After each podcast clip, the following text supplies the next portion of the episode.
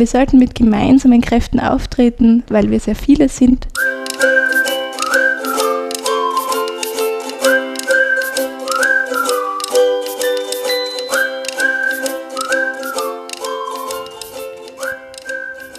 Hallo Nicole. Hallo Gregor. Hallo Fabian. Hallo liebe Zuhörer und Zuhörerinnen. Wir haben heute wieder ein ganz spannendes Thema mit Gästin mitgebracht. Äh, und zwar würden wir uns heute ein bisschen mehr über den Gemeinnützigkeitssektor als solchen ähm, und die Rolle der Gemeinnützigkeit im, im gesellschaftlichen Kontext unterhalten, sage ich jetzt mal so, so voraus. Schauen wir mal, wo es wirklich hingeht. Ähm, ihr habt gehört, wir haben schon eine Gästin. Liebe Nicole, magst du dich ganz kurz vorstell vorstellen? Mhm. Ja, mein Name ist Nicole Ossim. Ich bin seit 2018 bei der IGO, habe bei einem Praktikum begonnen. Das ist die Interessenvertretung für gemeinnützige Organisationen, die auch Mitglied ist im Bündnis für Gemeinnützigkeit. Seitdem bin ich involviert in unterschiedliche Phasen, unterschiedliche Prozesse und freue mich total, dass ich heute hier über das Bündnis erzählen darf. Dann Erzähl uns doch gleich mal ein bisschen über das Bündnis. Was ist denn dieses Bündnis für Gemeinnützigkeit? Gern. Ähm, das Bündnis für Gemeinnützigkeit ist eine lose Allianz aus 19 Verbänden und Netzwerken. Ähm, das hat sich gegründet im, im Zuge einer ersten österreichweiten Dachverbandskonferenz im Jahr 2015, wo man festgestellt hat, es gibt sehr viele Dachverbände, es gibt sehr viele Netzwerke, aber die kennen sich nicht. Die sollten eigentlich miteinander tun, wenn man gemeinsam einfach eine viel größere Durchsetzungskraft hat. Und so hat sich dann im Jahr 2016 das Bündnis für Gemeinnützigkeit gegründet. Ähm, es sind eben aktuell 19 Verbände aus ganz unterschiedlichen Bereichen, beispielsweise aus dem Bereich Bildung, Arbeit, Inklusion, aus dem Umweltbereich, Kultur. Ähm, wir sind eben sehr, sehr vielfältig und vielstimmig und agieren eben auch unter dem Motto vielstimmig gemeinsam wirksam. Das heißt, wir vertreten ganz viele Mitgliedsorganisationen, es sind über 1000 im Moment ähm, und haben damit einfach eine, eine, große, eine größere Durchsetzungsfähigkeit. Genau ich habe dich bei einer Veranstaltung live in Action erlebt und dann hat irgendwie gefragt, warum sind denn die nicht beim Bündnis für Gemeinnützigkeit? Und dann hast du aufgeklärt, dass man ja gar nicht direkt Mitglied wird im Bündnis für Gemeinnützigkeit. Mhm. Wie funktioniert das genau? Genau, also die Mitglieder sind sozusagen nur Netzwerke und Dachverbände. Das heißt, in einem Dachverband, beispielsweise im Dachverband BAG, sitzen große Mitgliedsorganisationen wie die Caritas, die Volkshilfe oder die Diakonie. Die werden durch den Dachverband dann sozusagen im Bündnis vertreten. Das ist ein einzelner Verein, kann nicht Mitglied werden, sondern ein einzelner Verein wird durch einen Dachverband vertreten und der wiederum ist Teil des Bündnisses für Gemeinnützigkeit. Okay, das heißt, die drei großen, wie man sie ja, zumindest ich habe schon öfters so gehört, die Volkshilfe, die Caritas und die mhm. Diakonie, ähm, haben da dann, sind nicht einmal direkt vertreten, sondern haben ihren eigenen Dachverband, der sie dann vertritt. Ganz genau. Und hat der dann auch nur eine Stimme oder wie, wie ist dann die Entscheidungsfindung in diesem Dachverband? Mhm. Also es gibt eben einen Vertreter aus dem Dachverband, der im Bündnis sitzt. Und das Bündnis ist so organisiert, dass es eine Steuerungsgruppe gibt, die sich regelmäßig trifft. Die ist auch gewählt. Also die Vertreter in der Steuerungsgruppe sind gewählt, die sozusagen entscheiden, ähm, welche nächsten Veranstaltungen es gibt, welche Forderungen man stellt. Ähm, und es gibt Vollversammlungen, wo sozusagen aus jedem Dachverband auch jemand dabei ist. Mhm. mhm. Und ihr seid als Verein organisiert oder gibt es da eine Rechtsform oder ist das einfach eine, eine ähm, Gruppierung quasi? Also es ist quasi eine Gruppierung, es wird eben als lose Allianz gesehen mhm. ja, von Netzwerken, die sich zusammenfinden unter diesem Bündnis. Genau. Okay, spannend. Was, was ist denn IGO? Ja, die IGO ist ein Mitglied im Bündnis, mhm. ähm, ist eben die Interessenvertretung gemeinnütziger Organisationen, hat ungefähr 50 Mitglieder, die auch österreichweit tätig sind, von ganz kleinen Vereinen ähm, bis ganz großen, also sozusagen von Radlobby bis WWF. Ähm, die IGO gibt es schon seit über 20 Jahren und sie agiert eben für ihre Mitglieder, ähm, finanziert sich durch Mitgliedsbeiträge und schafft ähm, auch sozusagen, macht sichtbar, was es politisch braucht, was es rechtlich braucht und schaut aber sozusagen auch an, an Serviceleistungen für die Mitglieder, an Beratung, ähm, wenn es zum Beispiel um Vereinsrecht geht. Ja, also ist sozusagen nochmal mehr an den Mitgliedern dran. Mhm. Und war, Igo war ganz maßgeblich für die, für die Gründung des Bündnisses verantwortlich, steht sozusagen als, als Motor hinter dem Bündnis für Gemeinnützigkeit. Du hast schon gesagt, das ist im Jahr 2015 entstanden. Mhm. das ist so ein Thema, das sich bei uns so durchzieht, weil im Jahr 2015 sich ja einiges in Österreich getan hat in dem Bereich Gemeinnützigkeit und so weiter durch das äh, große Migrationsthema damals. Mhm. Kannst du uns kurz skizzieren, wie das damals abgelaufen ist und äh, welche Zusammenhänge da waren, wie ähm, Zivilgesellschaft und die ähm, Organisationen selbst, äh, wie das entstanden ist, dass dann am Ende gesagt worden ist, okay, wir müssen mit gemeinsamen Kräften auftreten? Mhm. Also grundsätzlich gab es von der IGO diesen Impuls schon lange, dass sich die verschiedenen Dachverbände und Netzwerke in einem Bündnis wiederfinden. Ähm, das hat aus unterschiedlichen Gründen sozusagen bis 2015 auch gedauert. Mhm. Und man hat dann sicherlich auch diese Dynamik mitgenommen, dass da sehr viel über Zivilgesellschaft, über zivilgesellschaftliches Engagement diskutiert worden ist. Und sicherlich hat dieser Schwung auch dazu geführt, dass man sich dann auch tatsächlich im Bündnis gefunden hat. Ja. Ich war damals sozusagen auch noch nicht involviert ins Bündnis und in die IGO. Deswegen kann ich ähm, sozusagen nur davon berichten, dass es eben diesen Impuls von der IGO gab, dass es diese erste österreichweite Dachverbandskonferenz gab und man daraus heraus dann gesagt hat, okay, man will tatsächlich langfristig miteinander tun. Und dann haben sich eben aktuell diese 19 Verbände da jetzt im Bündnis gefunden. Ja. Was hat man sich denn damals erhofft, zusammenzuarbeiten? Was soll dadurch besser werden? Ich glaube, die Hoffnung war und ist, dass es tatsächlich eine, eine, eine größere Öffentlichkeit mhm. ähm, erreicht, dass man natürlich als Bündnis ganz andere Dimensionen, ganz andere Anzahl an Personen auch vertritt, sowohl Freiwillige als auch Mitarbeiterinnen, als auch einzelne Organisationen. Und die Idee war, dass man, also wir sozusagen erleben oft, dass einzelne ähm, NGOs sehr viel mit sich auch beschäftigt sind, mit ihrem Thema beschäftigt sind, aber dass man innerhalb des Bündnisses auch über den Tellerrand schaut und sich auch auf einer, auf einer Metaebene fragt, was braucht es denn, um Zivilgesellschaft sichtbar zu machen, was braucht es, um unsere Rahmenbedingungen zu verbessern, was betrifft uns denn da alle? Und auch sozusagen, wie können wir die Beteiligung stärken, dass wir wirklich in einen Dialog kommen mit politischen Vertreterinnen. Und da kann ich sozusagen auch nur noch mal sagen, wenn äh, eine große eine große Anzahl an Organisationen, an Dachverbänden da gemeinsam auftritt, hat das natürlich eine ganz andere Kraft.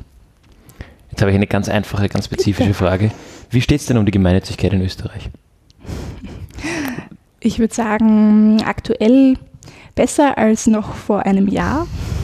Wir haben einen positiven Ausblick. Also ich habe ähm, sozusagen sehr stark auch über das Bündnis und über die IGO ist das spürbar, ja, dass das neue Regierungsprogramm da auch Anlass gibt. Ähm, man das Gefühl hat, dass viele Forderungen, die in den letzten Jahren auch da waren, gehört werden, beziehungsweise auch negative Veränderungen ähm, sich nicht mehr in der Form abzeichnen. Also ich verweise da gerne immer auf den Zivilgesellschaftsindex der IGO.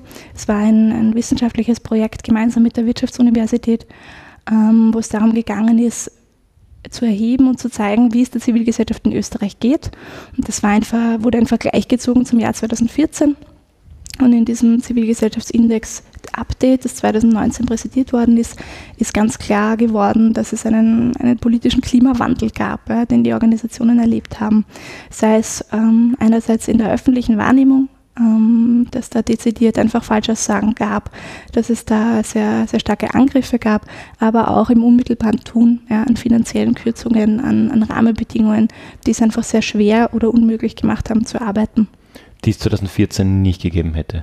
Genau, da gab es eben äh, klare, klare Aussagen in der, im Zivilgesellschaftsindex Update, dass man da Verschlechterungen merkt.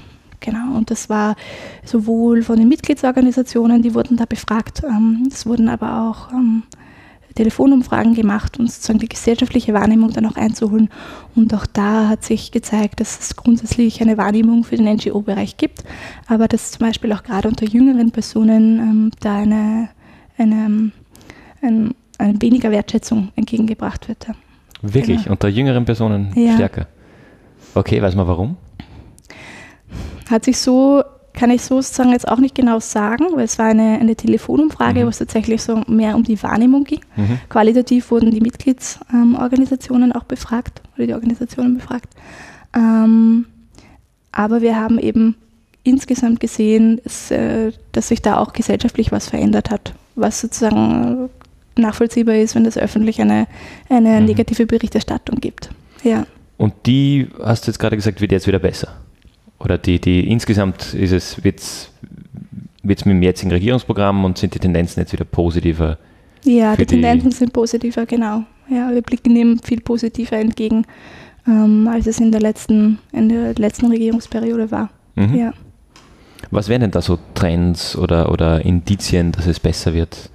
Es gibt die Idee im, im, neuen Regierungsprogramm, dass es eine nationale Strategie geben soll für das Freiwilligenmanagement, was sozusagen auch eine zentrale Forderung des Bündnisses schon sehr lange ist. Da geht es beispielsweise darum, das Ehrenamt, die Freiwilligenarbeit klarer abzugrenzen von jeglicher sozialversicherungspflichtigen Tätigkeit. Ähm, es sind auch einzelne Vertreterinnen, die sozusagen jetzt ähm, Regierungsverantwortung haben, Ministerien, in Ministerien sitzen, ähm, auch Vertreterinnen von NGOs, wie beispielsweise Leonore Gewessler, ähm, mhm. wodurch wir davon ausgehen, dass es da auch eine größere Dialogbereitschaft mit uns geben wird. Ja. Mhm. Ja, tauchen wir ein ins Regierungsprogramm. Wir haben uns selber nämlich ein paar Sachen rausgeschrieben. Ja. Und mir ist schon die Präambel aufgefallen, dass man da irgendwie so ein bisschen drauf, drauf anspielt. Ich werde jetzt meine schönste Erzählerstimme anwenden und aus der Präambel verlesen. Ich bin ja. gespannt. Seid ihr bereit? Ich darf nicht lachen, Fabian. Österreich ist ein wunderbares Land, geprägt von Natur und Landschaft in Vielfalt und Schönheit, getragen von einer innovativen Wirtschaft, gelegen im Herzen Europas, gerühmt für seine Kunst und Kultur und gebaut auf seiner demokratischen Kultur und dem Fleiß und Engagement seiner Bürgerinnen und Bürger. All das macht Österreich aus und all das eröffnet Österreich Chancen für die Zukunft, auch und gerade in politisch, wirtschaftlich und global unsicheren Zeiten Chancen nützen heißt neue Wege gehen. So, dann lasse ich ein bisschen was aus. Jetzt kommen wir nochmal spezifisch darauf zurück. Dabei war die Stimme so schön. Die ja, sie, sie, kommt jetzt, kommt, ja. sie kommt jetzt wieder. Ja. Absolut. Außerdem setzen wir uns für echte Chancengleichheit für alle Bürgerinnen und Bürger ein. Respekt voreinander und vor den gemeinsamen Regeln. Wir wollen eine Gesellschaft, die sich aktiv für alle einsetzt und in die sich alle aktiv einbringen. Und alle, das ist schon ein sehr großes Wort, oder? Also, ja. Mhm.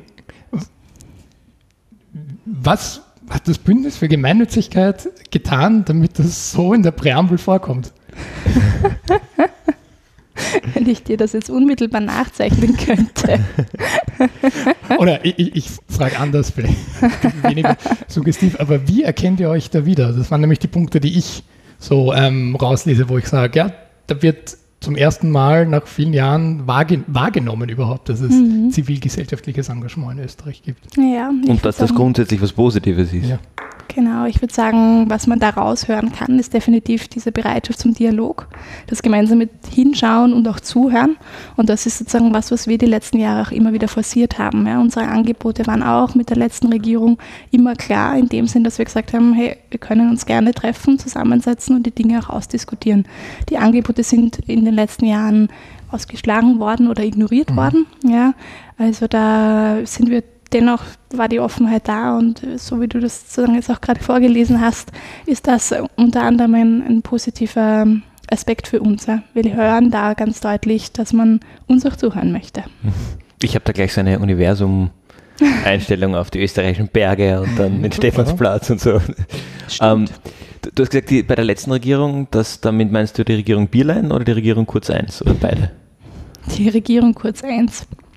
Mhm. Alles klar. Ähm, ich habe mir auch ein paar, paar Punkte rausgesucht. Ähm, bevor wir dazu kommen, Greg, hast du für dich in deiner Rolle als Bionic-Bühne Punkte gesehen, wo du dir denkst, hey, jetzt geht es weiter, jetzt kann ich, können wir hier mehr erwirken? Ähm, tatsächlich für uns als sehr kleine ähm, Organisation mit ähm, gerade so immer an der Grenze an einem sechsstelligen Jahresbudget, ja oder nein, ähm, da ist für mich schon ein Thema, das uns länger begleitet, ist äh, das ganze Steuerthema auch so. Ähm, mhm. Spendenabsetzbarkeit, ähm, weil das immer schon sehr für, ähm, für so kleine Organisationen gar nicht ähm, äh, greifbar war, weil man allein schon eine Wirtschaftsprüfung brauchte. Mhm. Ähm, weniger, dass man da ein, in der Transparenzdatenbank eingetragen sein muss. Das ist man in Österreich, sobald man Bundesförderung bekommt. Sowieso ähm, über die verschiedenen Bundesländer wollen wir schweigen, welche sich da alle verweigern. Aber sobald man irgendwie an Bundesförderung kommt, ähm, dann ist man da auch ähm, vertreten in dieser Transparenzdatenbank. Aber alle anderen Schritte, um da anerkannt zu werden und selbst wenn wir uns die Mühe und den finanziellen Aufwand ja auch geleistet hätten, um da geprüft zu werden, vielleicht wären wir trotzdem als nicht ähm, Spenden begünstigt, mhm. eingeschätzt worden. Das ist das, das eine Thema. Ähm, das zweite, was mir äh, aufgefallen ist, ähm, dass das angegangen wird, ist die sogenannte ähm, Fair Pay Klausel, die dann eher im Kunst- und Kulturbereich spezifisch angewandt wird, aber wo auch darüber gesprochen wird, dass äh, Anstellungsverhältnisse und Löhne in diversen ähm, gemeinnützigen Bereichen, wie eben Kunst und Kultur auch dazu zu zählen ist, ähm, mal zumindest beobachtet werden sollen vom, vom Staat was, was, und eventuell irgendwie geregelt geprüft oder wie auch immer, weil äh, Österreich ja eines der wenigen Länder in der Europäischen Union ist, wo es ja keinen gesetzlichen Mindestlohn gibt, sondern mhm. die ähm, Gewerkschaften und die Interessensvertretungen das aushandeln. Und wenn es aber für meinen Bereich, meine Branche, keine Gewerkschaft gibt, dann gibt es für mich auch keinen Mindestlohn, keine mhm. Mindeststandards, keine Kollektivverträge. Und auch da habe ich so rauslesen können aus dem Regierungsprogramm, dass es zumindest mal äh, ein Bewusstsein dafür gibt. Ähm, sage aber auch, wenn du mich jetzt konkret fragst, für uns als kleine Organisation ähm, ist ganz klar, es sind viele Vorhaben, aber keine konkreten Pläne. Also es ist so, aber zumindest mal das Bewusstsein ist da. Also mhm. es ist auf jeden Fall mhm. mehr für eine kleine Non-Profit herauszulesen, als es in vergangenen Regierungsprogrammen war. Mhm. Mhm was du sagst, dass es alles eigentlich vage Richtungserklärungen sind ohne mhm. konkrete, konkrete Schritte, zieht sich, glaube ich, durch, durch alle Branchen und Themen. Also das ist ja nicht nur im Gemeinnützigkeitssektor, das, ich habe das aus der Pharmabranche gehört, also das sagen alle, mhm. das sind alles schöne Ideen, mhm. aber wirklich Schritte kann man daraus noch keine ableiten. Aber was natürlich die große Frage für mich aufreißt, ähm, was dann wirklich angegangen wird. Natürlich. Und da, da wird wohl das Bündnis für Gemeinnützigkeit möglicherweise eine Rolle spielen, hier die gemeinnützigen Themen eher äh, in der Wichtigkeit nach oben zu bringen. Weiß ich nicht, ob ihr so Lobbyingarbeit auch irgendwie dann macht oder so, aber das wäre ja wäre zumindest irgendwie da drinnen. Absolut. Ich denke mir, wie wir jetzt gerade auch festgehalten haben, wenn die Bereitschaft des Dialogs da ist, dann haben wir da sozusagen auch uns ja konkrete Forderungen überlegt, auch die es braucht. Also ganz konkrete Dinge, die wir hören über die, Dachverband, über die Dachverbände, über die, über die Organisationen. Da haben wir eben auch ein Forderungspapier erstellt, wo es einerseits darum geht, die Rahmenbedingungen zu verbessern, zum Beispiel eine Modernisierung des Gemeinnützigkeitsrechts zu erwirken, wo es einfach klar, so wie du es auch gesagt hast, ja, es ist ein irrsinnig komplexes Thema, um Komplexität zu reduzieren. Es geht um, um Sichtbarmachen der Zivilgesellschaft, aber auch sozusagen darum, Beteiligung zu stärken. Und da haben wir uns sehr konkrete Maßnahmen auch überlegt. Und sollte es da um, ähm, die Möglichkeit des Austauschs geben, dann werden wir die natürlich auch bei unseren Austauschpartnerinnen anbringen. Mhm. Ich bin jetzt optimistisch und sage, dass was ihr beide gesagt habt, sind ganz unterschiedliche Themen im gleichen Regenschirm mhm. äh, Gemeinnützigkeit. Jetzt habe ich es mit einer nochmal anderen Brille das Regierungsprogramm gelesen und habe nochmal andere Themen gefunden, mhm. die auch sehr eigentlich positiv dieses, dieses mhm. Thema unterstützen. Ähm, und das so ein bisschen, meine Rolle in, in diesem Podcast ist ja auch ein bisschen immer die, die Social Enterprise Seite reinzubringen. ähm, und zwar gibt es da eigentlich ganz woanders, nämlich in der, in der Startup-Finanzierung und KMU-Finanzierung, gibt es einen Punkt, wo es darum geht, ähm, privates Risikokapital zu mobilisieren, um Startups zu finanzieren. Da steht explizit äh, Social Entrepreneurship drinnen. Mhm. Das heißt, da ist diese gesellschaftliche Komponente, ähm, die ja auch einen Gemeinnützigkeitsfaktor hat, per Definition bewusst reingenommen und, und drinnen abgedeckt. Ähm, das zweite ist die Öffnung der bestehenden Finanzierungsinstrumente und Programme, also im Prinzip öffentliche Förderungen für Social Entrepreneurs. Das sind mal die zwei Punkte, die aus der, aus der Richtung Finanzierung kommen. Also da mhm. geht es um Innovation durch Risikokapital, ist glaube ich die, die Überschrift. Mhm. Ähm, und dass da in diesem ganzen Startup, Innovations, Buzzword-Dschungel auf einmal auch ein zumindest mit der Gemeinnützigkeit verwandter Begriff vorkommt, ähm, finde ich auch in dem Kontext mit dem, was ihr gesagt habt, schon spannend, dass sich das dort auch irgendwie mhm. wieder, wieder zeigt. Mhm. mhm. Und das zweite, erst im Punkt ähm, Gemeinnützigkeit, ehrenamtliches Engagement. Ähm, da sind drei Punkte mir aufgefallen, die ich total spannend finde. Äh, und zwar das erste ist die steuerliche Begünstigung der gemeinnützigen Aktivitäten von Stiftungen. Mhm. Ich befasse mich intensiver mit Impact Investing und Finanzierung von sozialer Innovation. Ähm, und das ist ein Punkt, der da ganz groß immer wieder kommt. Mhm. Boah, wenn wir da jetzt irgendwie unterstützen, stecken wir ein Batzen Geld rein äh, und müssen das dann auch noch irgendwie als Ausgabe titulieren und am besten noch versteuern. Ähm, also das, das ist ein Punkt, den ich mir sehr schwer umsetzbar vorstelle, aber der eine, ein, gewisses Wagnis eigentlich schon mit sich bringt in dieser Absolut. Interessenserklärung, finde ich. Das finde ich, mhm. das ich super.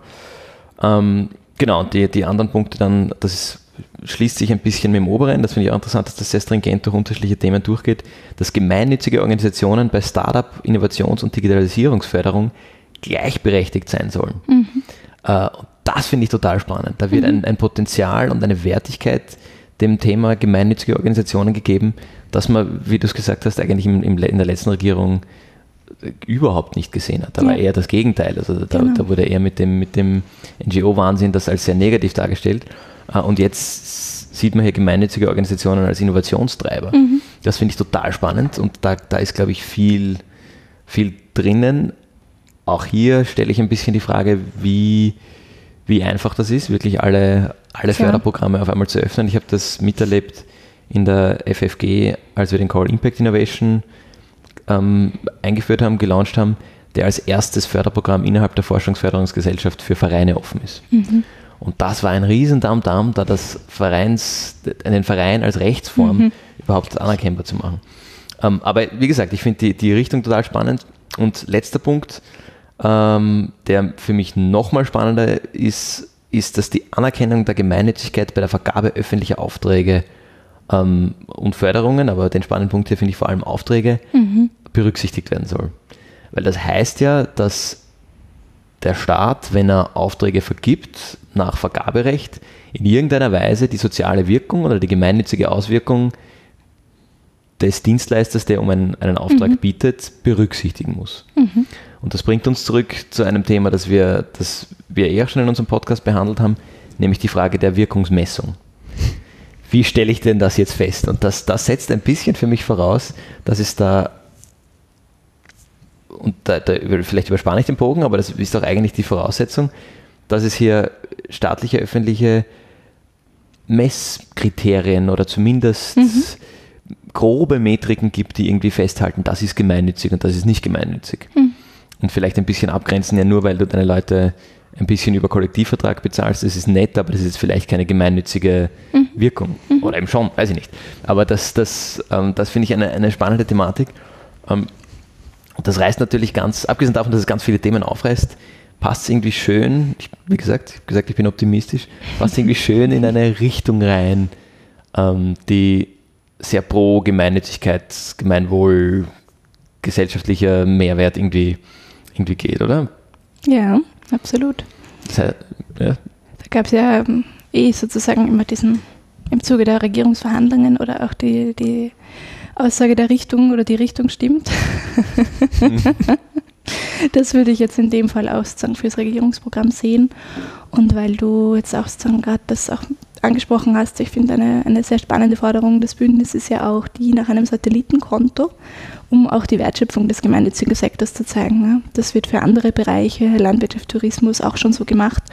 Das wäre eine sehr einfache Installation sozusagen bei der Statistik Austria, um einfach da auch wirtschaftliche Kennzahlen zu haben und zu sehen, was bedeutet das in der, in der Gesamtrechnung.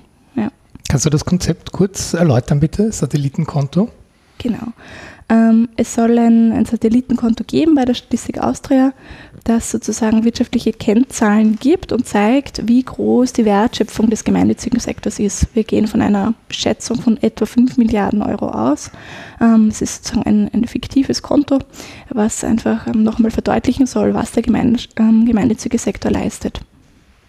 Das heißt, das rechnet eigentlich gemeinnützige Wirkung mhm. in monetären Wertung mhm. und, genau. bildet das so ab. Mhm. Und wie du gesagt hast, in der Tourismusbranche ist das ja gang und gäbe. Ich kenne das auch von uns auf, auf der kommunalen Ebene. Da gibt es dann jedes Jahr die, die großen Zahlen, um die, mit denen geworfen wird. Das, dann wird auch immer so von dem Werbewert für die Standortgemeinde und so weiter mhm. oder irgendwelche absurd hohen Förderungen gerechtfertigt werden, dass da halt das so und so vielfache reinkommt, weil es um Tourismus geht und das ist irgendwie greifbar in Österreich, ja, weil wir alle oder die meisten von uns gehen gerne Skifahren und dann äh, kann man sich mit dem identifizieren, dass da der Tourismus und dann, wenn man durch Wien herumgeht, ähm, freut man sich, dass man immer wieder sieht, dass, wie den Leuten das gefällt und dann liest man im Bericht Wien zum 87. Mal zur lebenswertesten Stadt, Stadt, genau gewählt und so weiter. Ähm, das ist greifbar, aber auf der anderen Seite ist nicht Gemeinnützigkeit eigentlich genauso greifbar, sobald die Oma einmal gestürzt ist und das Rote Kreuz sofort da war und man gar nicht drüber nachgedacht hat, wie das, wie das so schnell gehen konnte und so reibungslos. Ähm, was, was glaubst du, was ist da so, so der Unterschied, dass es in, in Tourismusbranche ganz normal für alle ist und kein, kein Mensch würde jemals auf die Idee kommen, das zu hinterfragen, das so Satellitenkonto. Mhm. Und jetzt ist es im Gemeinnützigkeitsbereich vielleicht bald endlich mal soweit.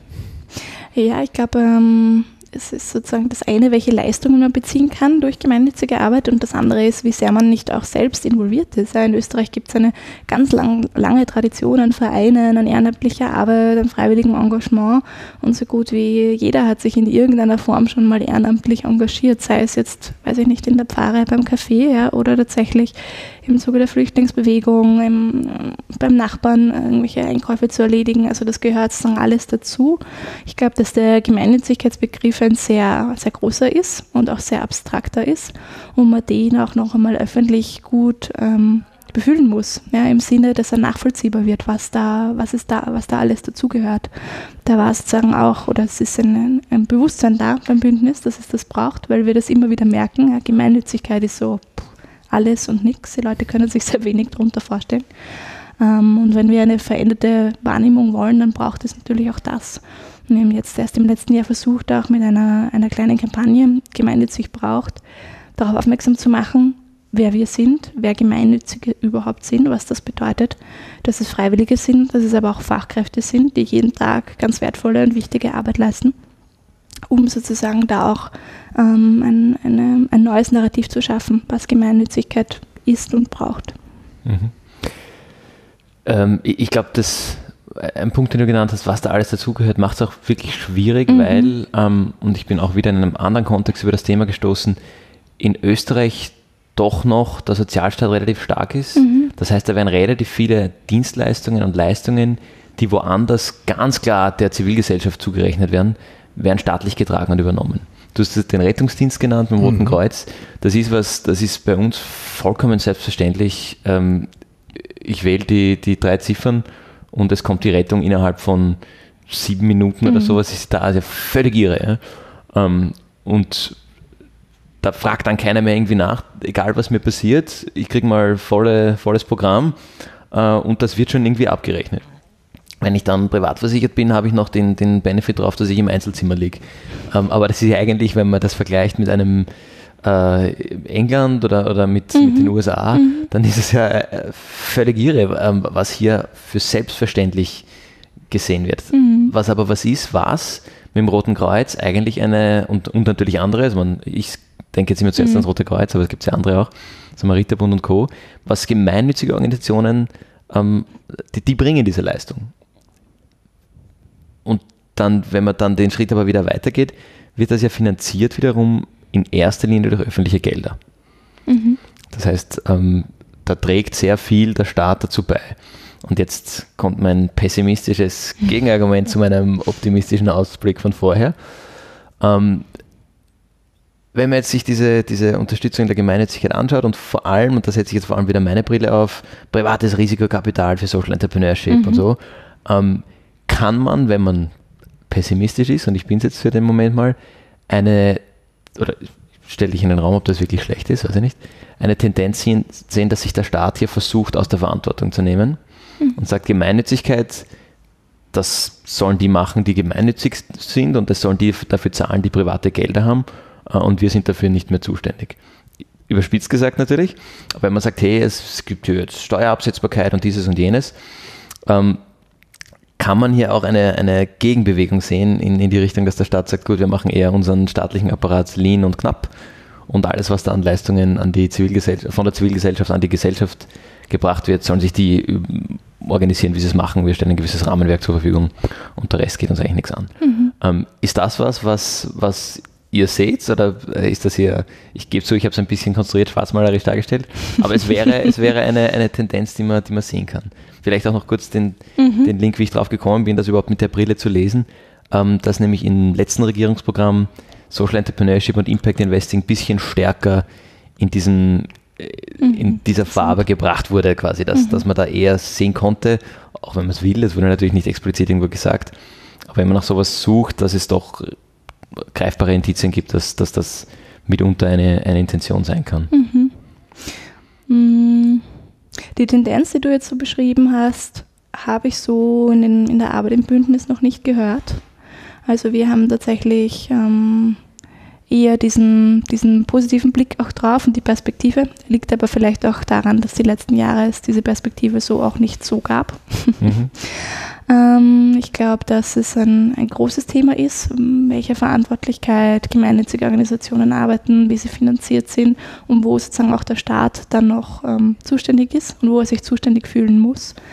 Ähm, ist aber tatsächlich etwas, worüber wir jetzt so gerade ähm, nicht vorrangig diskutieren. Ja. Also wir ähm, orientieren uns jetzt sehr stark an dieser Dialogbereitschaft, die es gibt und ähm, sind da sozusagen sehr offen dafür, dass wir uns ganz kon über konkrete Dinge unterhalten, in den konkreten Austausch gehen, wo es schon auch wieder darum geht, ähm, zu schauen, was wir leisten ähm, und was es dafür braucht und unsere Rolle auch klar noch einmal zu definieren, aber mehr im Sinn von, ähm, wir wollen mehr Wertschätzung und Anerkennung für das, was wir leisten. Beantwortet das deine Frage? Ja, also, ja, klar. Also das, es ist grundsätzlich mal positiv, dass, dass, dass nicht, ähm, dass nur ich das sehe, wenn ich wirklich schwarzmalerisch und negativ über das Regierungsprogramm drüber lese, dass das nicht irgendwie noch, noch mehr Leuten auffällt. Ähm, aber denken wir das vielleicht gleich weiter und ähm, jetzt ja. mal als, als stelle die Frage in die Runde auch an dich, Gregor. Was ist die Aufgabe der Zivilgesellschaft und was ist die Aufgabe vom Staat und wo grenzt sich das ab? Vielleicht noch ein, ein, ein Stück weiter drüber anzusetzen. Es ist ja, äh, wie schon öfters gefallen, heute eine hochkomplexe Materie, weil sie eine, irgendwie eine Querschnittsmaterie ist, alles zivilgesellschaftliche, weil mhm. die Frage ist ja schon, wo in der Politik äh, muss ich denn überhaupt ansetzen? Wer ist denn mein Ansprechpartnerin? Weil ähm, wir haben jetzt viel, wo man sich denkt, das ist vielleicht Finanzministeriumsangelegenheit, wenn es mhm wenn es um so ähm, organisatorische Sachen geht. Dann sind wir aber schnell bisher gewesen beim Innenministerium, was zuständig war für äh, Zivildienst, Rettungsorganisationen. Mhm. Ist ja auch ganz spannend, dass das jetzt im Landwirtschaftsministerium gelandet ist. Also, wo man sich denkt, okay, ähm, gut, mhm. wird auch ein bisschen komisch damit umgegangen. Ähm, dann gibt es ja genauso, wo man sich denkt, okay, viele Materien muss ja eigentlich äh, das Justizministerium äh, damit mhm. befasst sein. Und dann ist es interessant, wir, wir haben ja auch in, in Form unseres Vizekanzlers auch jemanden, der sich äh, Beamtenminister nennt. Und dann ist es auch ganz interessant, sich zu überlegen, ähm, inwiefern sind denn die, die gleiche Arbeit vielleicht auch tun, wie Leute, die verbeamtet staatliche Aufgaben übernehmen, ähm, vielleicht auch da eher angesetzt, wenn es mhm. auch um, um sowas geht. Ähm, insofern ähm, ist es ja ein ganz interessantes Ding, darüber nachzudenken, wo sollte die Zivilgesellschaft denn ansetzen, weil im Prinzip geht es ja darum, Aufgaben zu erfüllen, die der Staat ähm, nicht so erbringt oder erbringen kann, die aber trotzdem notwendig sind. Und dann ähm, so äh, eine der ersten Regeln, die ich im Fundraising gelernt habe, ist zu sagen, du darfst niemals argumentieren damit, ähm, dass wir Geld brauchen, weil wir was erfüllen, ähm, was ähm, der Staat nicht macht, weil du ja eigentlich genau dort ansetzen willst, du sagst, du bringst etwas, was zusätzlich kommt, quasi mhm. andersrum zu argumentieren. Also nicht zu sagen, die da sind böse und deswegen braucht es uns, sondern zu sagen, wir geben was dazu. Und wenn man es so überlegt, ähm, es wird ja gleich noch viel komplexer, weil wenn wir sagen, okay, die ganzen Freiwilligen, die ähm, bei, ähm, bei, Rettungsdiensten zum Beispiel dabei sind, ähm, wenn man sagt, ähm, die, die erfüllen ja sehr wohl etwas, was ohne sie einfach äh, zu vermissen wäre. Ja? Aber dann kommen wir schnell wieder da rein zum Zivildienst, der dann wieder staatlich organisiert ist. Also, puh, alles, mhm. alles ganz schön komplex, aber auch, auch vorher, wie du das gesagt hast, Fabian, mit dem, ähm, da gibt es ja diese Statistiken, wie schnell äh, der Rettungsdienst mhm. bei einem ist. Und ähm, letztens war ich bei einer Veranstaltung kommunalpolitisch, wo dann irgendwie die Zeiten von, von der Polizei, die eben nicht auf Freiwilligkeit basiert, ähm, genannt wurde, wo ich überrascht war, wie hoch das eigentlich ist. Ja, wo ich mir dann denke, ist eigentlich ganz witzig, dass mhm. die eine von den drei Blaulichtorganisationen, die staatlich organisiert ist, die ähm, ist äh, weit abgeschlagen von denen, die äh, freiwillig organisiert ist, was jetzt einfach darum geht, ähm, wie gut sind die besetzt, ähm, wie, wie schnell können die reagieren, mhm. ähm, wo man sich ja auch denkt, okay, ähm, anscheinend erfüllt ja die Zivilgesellschaft ja dann doch etwas, was noch oben drauf kommt, was mhm. einfach das Zusammenleben verbessert. Mhm. Und dann geht es eben darum, glaube ich, und dann sind wir wieder bei, bei, bei deiner Arbeit, Nicole, und bei eurer, ähm, dass die, dass der, der Staat eben die, die Grundlagen dafür schaffen sollte, dass Zivilgesellschaft genau dort andocken kann, wo sie sagt, da, da gebe ich jetzt was drauf. Und Mhm. So verstehe ich auch ein bisschen eure Arbeit, dass ihr ja. dafür kämpft, dass diese Grundlagen entsprechend vorhanden sind. So ist es. Genau, ja, das ist eigentlich eine gute Zusammenfassung, ja, welche, welche Grundlagen es gibt, welche Rahmenbedingungen es gibt. Und ich würde sagen, gerne noch ergänzen, weil du das auch so schön erklärt hast, ja, wer ist zuständig und wo sitzen die Personen überhaupt. Das ist sagen, ein Thema, was das Bündnis schon sehr lang beschäftigt. Ja. Kann man nicht auch diese Zuständigkeiten bündeln? Wir hatten äh, auch die Idee oder die, sozusagen auch diese Presseaussendung mit, hey, was, was wäre denn mit einem Ministerium der Zivilgesellschaft, ja? um das sozusagen auch leichter zu machen, diese Komplexität auch ein bisschen zu reduzieren und genau zu wissen, da liegen die Zuständigkeiten zusammen. Also du hast das eh dargelegt, das ist irrsinnig schwierig, aber es ist trotzdem eine Idee, die wir haben und wo wir glauben, das hat einfach auch eine, hätte eine, eine große Sinnhaftigkeit, das so zu tun. Mhm. Ähm, und auch die Frage, wozu es die Zivilgesellschaft braucht, ich glaube, das eine ist sozusagen diese unmittelbaren Leistungen. Ja, wir reden jetzt auch sehr viel über Rettung, aber du hast vorher das Beispiel vom Skifahren gebracht. Mhm. Tourismus finde ich auch interessant, beispielsweise ja auch von Freiwilligen ganz viele ja. ähm, Wanderwege gewartet werden ja, oder generell im Bereich der Umwelt sich ganz, ganz viele Menschen freiwillig engagieren. Ähm, und ich glaube, dass Zivilgesellschaft darin auch eine Stärke hat, dieses Gemeinschaften, ähm, Gemeinschaften zu bilden, Menschen, die sich fürs Gleiche interessieren, ähm, dann einfach dadurch auch eine ganz andere Dynamik haben als Gruppe. Und das andere ist sozusagen schon auch, dass Zivilgesellschaft auf Themen hinweist oder auf Themen verweist, sich auch kritisch zu Themen äußert, wo es vielleicht auch zu wenig Blicke gibt. Ja, also ich habe, ich sehe da verschiedene ähm, Funktionen, wenn man so möchte. Das eine ist so diese unmittelbaren Hilfstätigkeiten, Unterstützungstätigkeiten. Das andere ist aber schon auch sozusagen ein kritischer Geist und ein kritisches Miteinander. Da sehe ich jetzt einen spannenden, einen spannenden Widerspruch eigentlich oder einen spannenden Konfliktpunkt drinnen. Wenn du sagst, auf der einen Seite arbeitet äh, die Zivilgesellschaft sehr eng mit dem Staat zusammen mhm. und, und die öffentliche Hand bereitet irgendwie die Rahmenbedingungen auf. Mhm. Äh, und auf der anderen Seite kritisiert die Zivilgesellschaft vermutlich unter anderem auch den Staat für das, was da ist. Das ist natürlich jetzt, ähm, ich verstehe die Logik dahinter und warum mhm. das so ist, aber es ist natürlich ein, eine, ein schwieriges Pflaster für eine, eine Auseinandersetzung und für ein, ein produktives Miteinander, wenn man auf der einen Seite ähm, jetzt aus, aus staatlicher Sicht versucht, hier, hier irgendwie Rahmenbedingungen mhm. zu schaffen äh, und trotzdem irgendwie ständig kritisiert wird und beides kommt irgendwie aus diesem aus dieser Blackbox Zivilgesellschaft, also irgendwie ja. aus, aus der gleichen Richtung.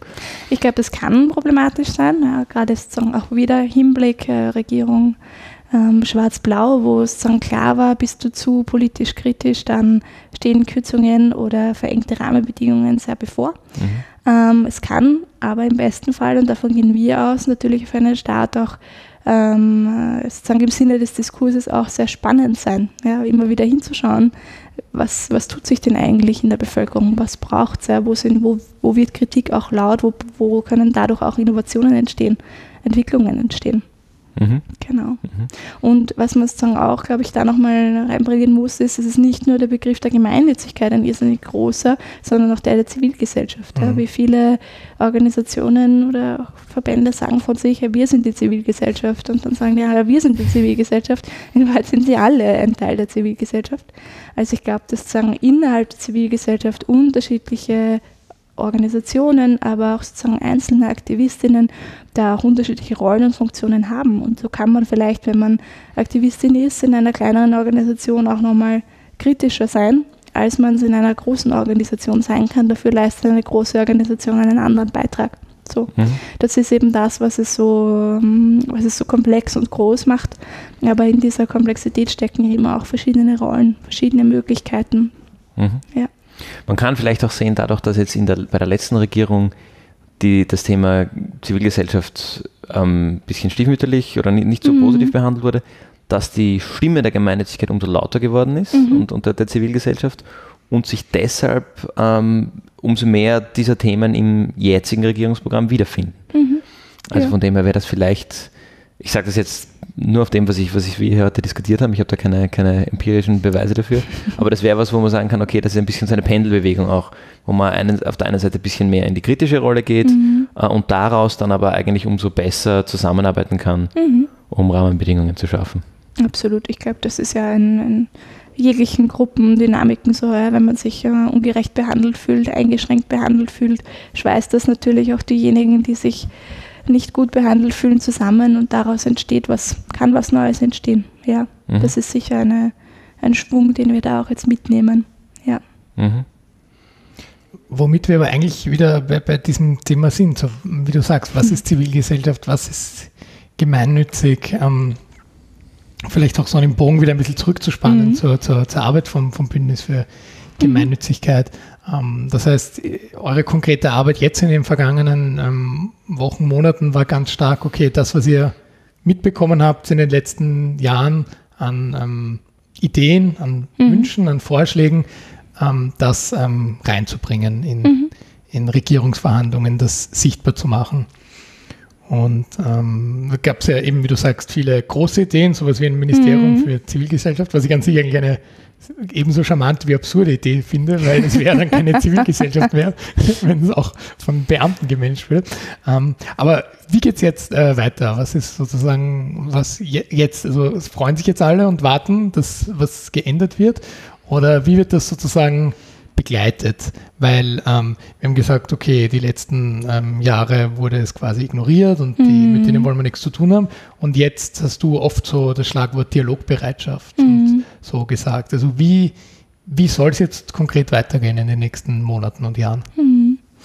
Also wir ähm, orientieren uns eben sehr stark an diesem Forderungskatalog, den wir im Zuge ähm, Herbst letzten Jahres auch veröffentlicht haben, wo es eben unter den Schlagwörtern Zivilgesellschaft sichtbar machen, Rahmenbedingungen verbessern und Beteiligung stärken ganz konkrete Forderungen gibt, die wir eben mit den, mit den Mitgliedern des Bündnisses ausgearbeitet haben. Und die Idee ist sozusagen jetzt natürlich auch über die, über die großen Netzwerke auch in die, in die politische Arbeit hinein, diese Forderungen ähm, zu kommunizieren und zu diesen zu arbeiten. Also ganz konkret zum Satellitenkonto gab es bereits das letzte Jahr schon sehr viele, ähm, sehr viele Austauschtreffen und sehr, sehr konkrete Ideen der Umsetzung. Da sind wir sehr optimistisch, dass sich da ähm, dieses Jahr tatsächlich eine, eine Etablierung des Satellitenkontos, dass das ermöglicht wird. Ähm, auch sozusagen die, die Modernisierung des Gemeinnützigkeitsrechts im Zuge Steuerreform ist etwas, wo wir jetzt wirklich ganz gut genau hinschauen.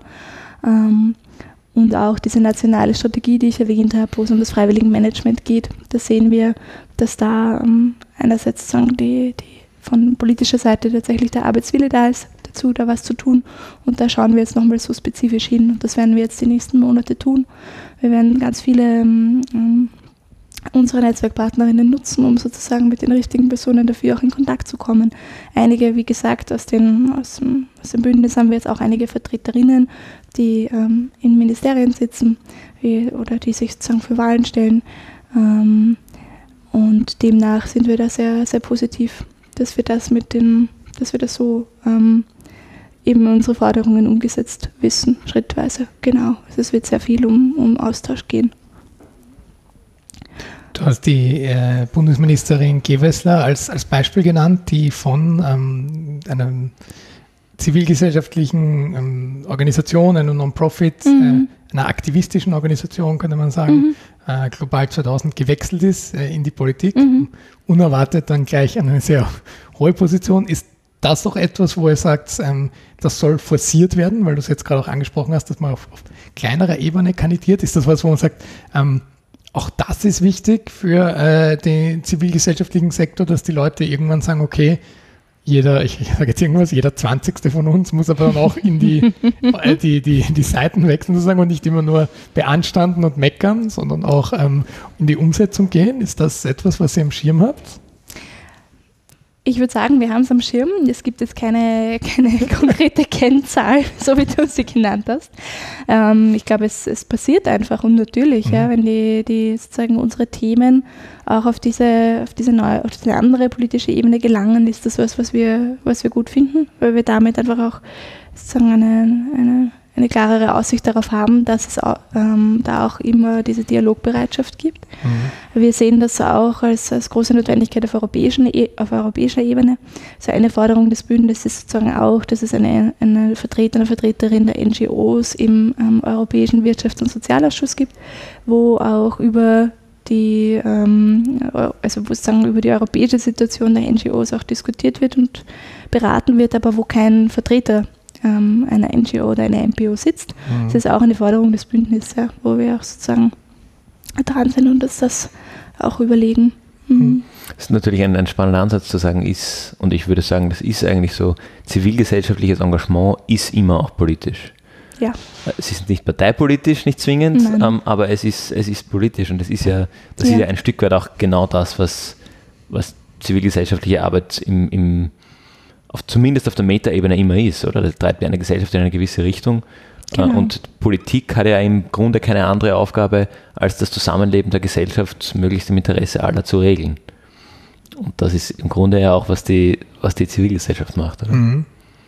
Ja, dann, dann zoomen wir vielleicht äh, raus. Du hast das gerade schon angedeutet, weil äh, wir haben ja auch Leute, die uns aus anderen europäischen Ländern zuhören. Natürlich logischerweise die meisten aus Deutschland, aber anscheinend spricht man auch in anderen ähm, Ländern, die jetzt leider nicht mehr bei der EU dabei sind, Deutsch. Also, ähm, aber bleiben wir vielleicht auf, auf der Ebene der Europäischen Union. Mhm. Aber wo siehst du ähm, Entwicklungen im zivilgesellschaftlichen Bereich, wo du sagst, ähm, da ähm, ist Österreich ganz, ganz typisch im europäischen Vergleich und wo sagst du, ähm, sticht Österreich so ein bisschen heraus?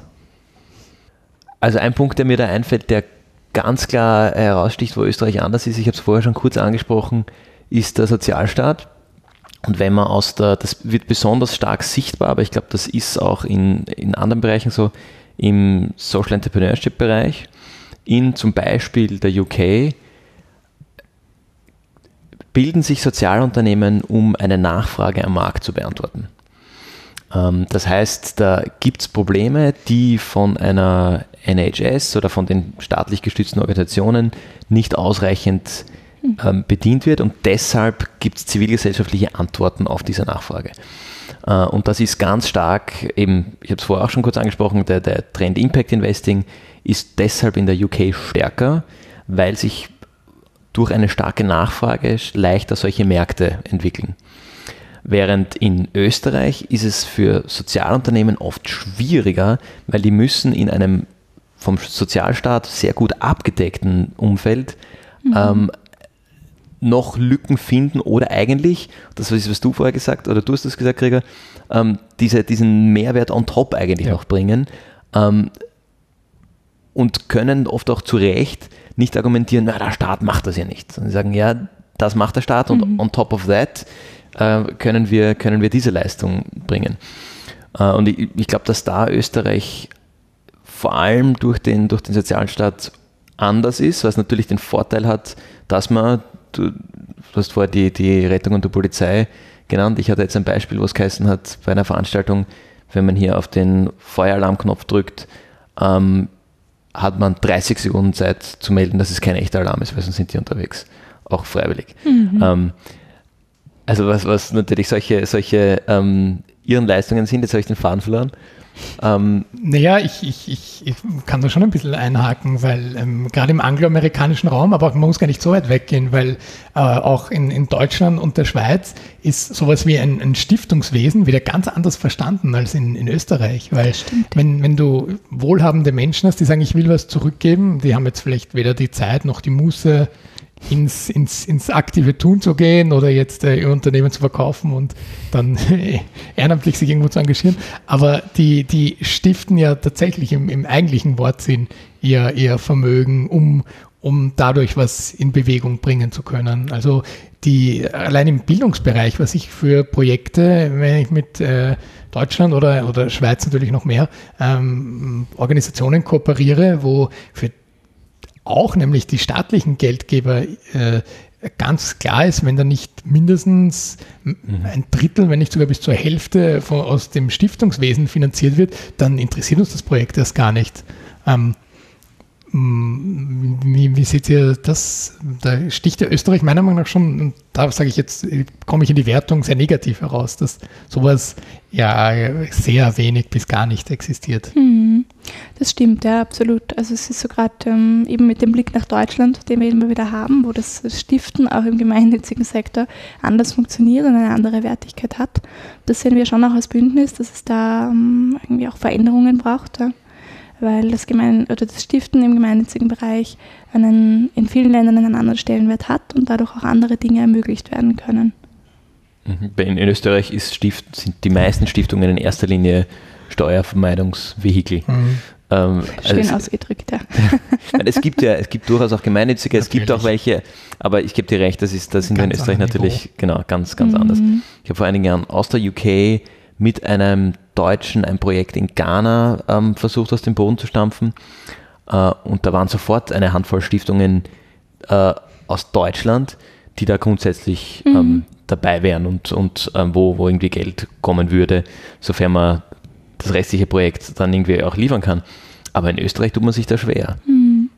Und das hemmt natürlich sozusagen auch viele, die, die innovative Ideen haben ja, oder die außergewöhnlichere Ideen haben, wo man da entweder keine oder wenige Ansprechpartner hat, das irrsinnig mhm. komplex ist, bis man da sozusagen mal was kommt, dann wäre das natürlich über ein Stiftungswesen anders. Gibt es da andere Möglichkeiten?